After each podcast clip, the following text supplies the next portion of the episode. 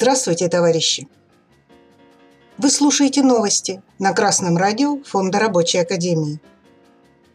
Сегодня в выпуске. Саратовские водители скорой помощи готовы объявить забастовку. Средний доход депутата новой Госдумы.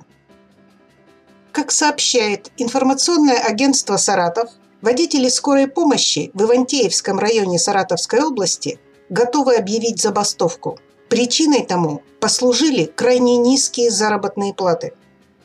О таком намерении водителей сообщил депутат от партии КПРФ на заседании Комитета по социальной политике областной думы. Парламентарий заявил, что заработная плата водителей скорой составляет 12-13 тысяч рублей, при том, что работать они вынуждены по 16 часов в день. На запросы депутата в Министерстве здравоохранения ответили, что по документам, по документам заработная плата водителей составляет 26 тысяч рублей. Позднее сотрудники скорой помощи предоставили депутату документы, подтверждающие данные о том, что на руки они получают всего 11 тысяч рублей. Водители заявили, что готовы перейти к забастовке. Минимальный размер оплаты труда в Саратовской области составил на 1 января 2021 года 12 792 рубля. Водители скорой помощи Саратовской области, люди, которые трудятся по 16 часов в сутки, не получают даже этой суммы. Вот что значит оптимизация медицины. А чего другого ждать от государства диктатуры буржуазии? Цель его существования – обеспечение прибыли крупным капиталистам. А скорая помощь далеко не крупный и далеко не капиталист. Скорая помощь – осколок советской системы здравоохранения, бесплатной системы здравоохранения. И осколок этот совсем не приносит прибыли и даже наоборот вынуждает буржуев нести убытки. Именно поэтому он экономически невыгоден. Именно поэтому он подлежит оптимизации.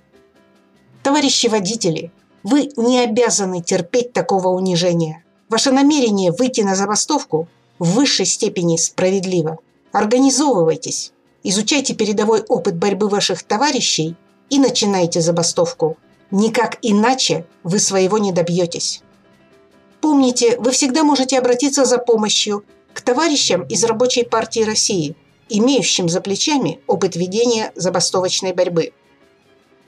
Издание «Росбизнес Консалтинг» проанализировало в своей публикации Декларации о доходах и имуществе депутатов восьмого созыва, избранных в сентябре.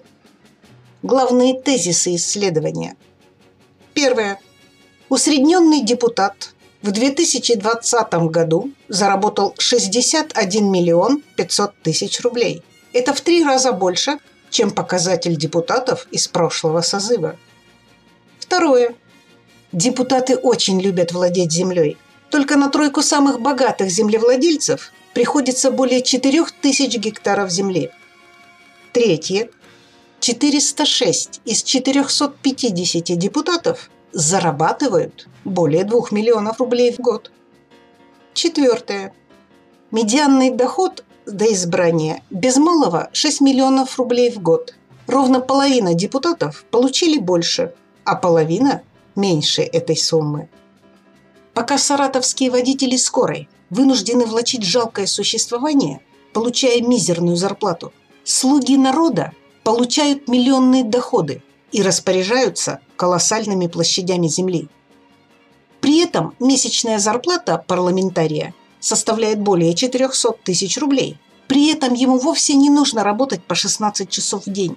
Достаточно лишь э, явиться на заседание к 10 утра – Поудобнее устроиться в мягком думском креслице и вовремя нажать кнопку. Делов-то. Помните, товарищи, пока весь государственный аппарат устроен так, что его наполняют такие вот слуги народа, подавляющее большинство граждан с каждым следующим днем будет жить только хуже. Таков объективный процесс развития противоречия между трудом и капиталом. Это подтверждает каждый год, каждый месяц, каждый час существования любого капиталистического государства. Помните, товарищи, только построив государство рабочего класса, только установив диктатуру пролетариата, вы сможете освободить себя, освободить всех трудящихся от мизерных зарплат, от жалких условий существования, от подобных народных слуг, от цепей капиталистического рабства. С вами была Светлана Чурякова с коммунистическим приветом из Печоры.